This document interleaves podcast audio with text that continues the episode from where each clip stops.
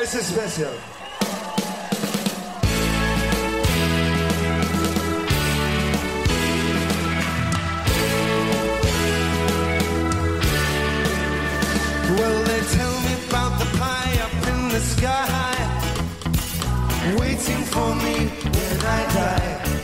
Hola, hola, bienvenidos a un nuevo podcast de Rock is Here. Hoy vamos a pasear por un parque que mezcla lo más destacado de la era victoriana con grandes momentos del rock británico, Finsbury Park.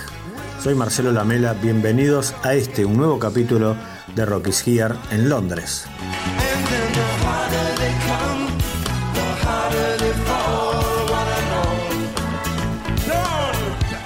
Finsbury Park está al norte de Londres y como te decía está muy relacionado con la historia del rock a partir de grandes acontecimientos que se organizaron allí. Posiblemente el más conocido o importante sea Madstock, el show del reencuentro de Madness en 1992, luego de haber estado seis años separados.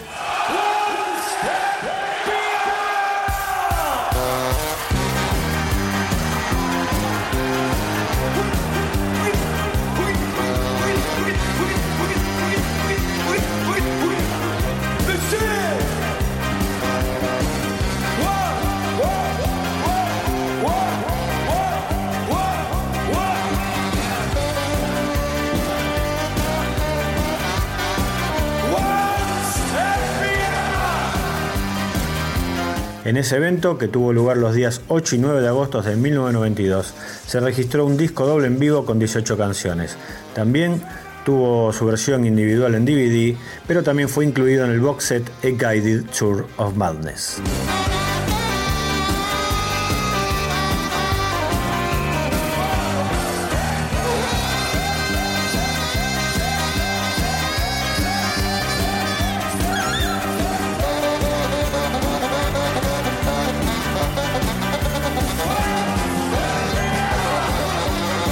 Ese festival incluyó además a Morrissey como solista invitado, pero su presentación resultaría polémica. El ex cantante de los Smiths abandonó el escenario de luego de pelearse con parte del público. ¿Por qué?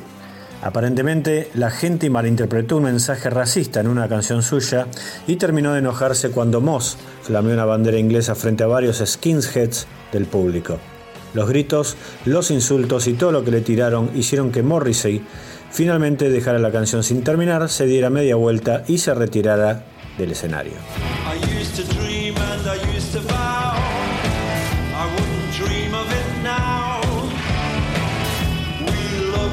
Los Angeles for the language we use. London is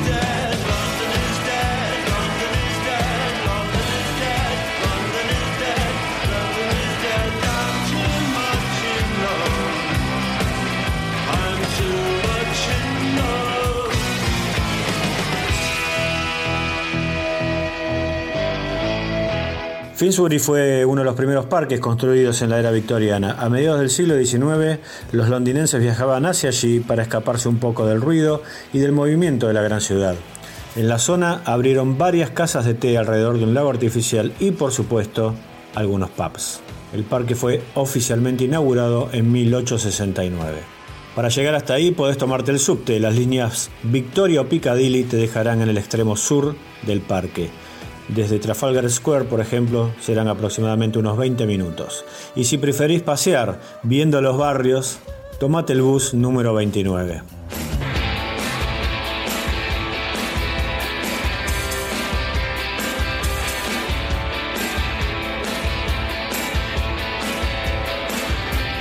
We're like crystal. We make pieces. Wow!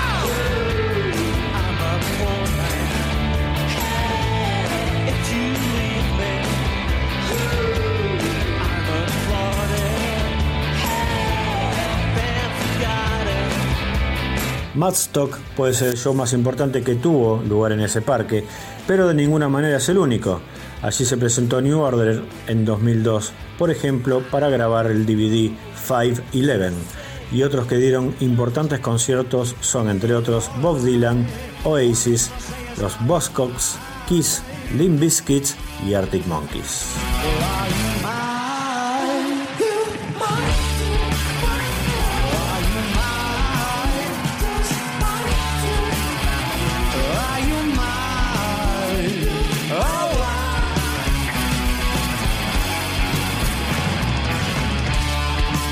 Otro show destacado que tuvo lugar en Finsbury, The Stone Roses hicieron dos presentaciones ahí, en su esperada gira regreso allá por el 2013.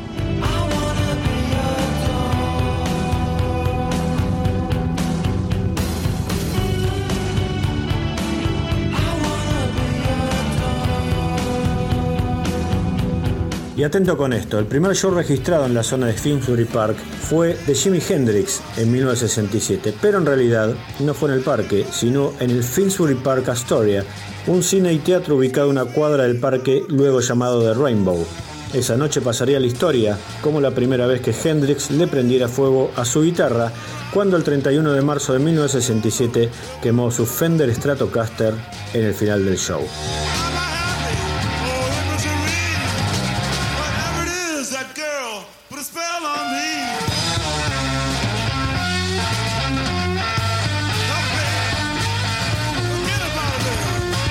Durante la Segunda Guerra Mundial aprovecharon el terreno del parque para utilizarlo como campo de entrenamiento militar e incluso instalaron allí varios cañones para defenderse de los ataques de la Fuerza Aérea Alemana, que como sabrás bombardeó Londres en varias oportunidades.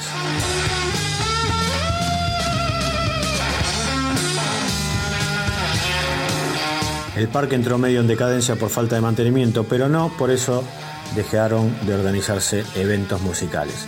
Por ejemplo, otro hito importante, en 1996 comenzó allí The Filthy Looker Tour, la gira de regreso de los Sex Pistols.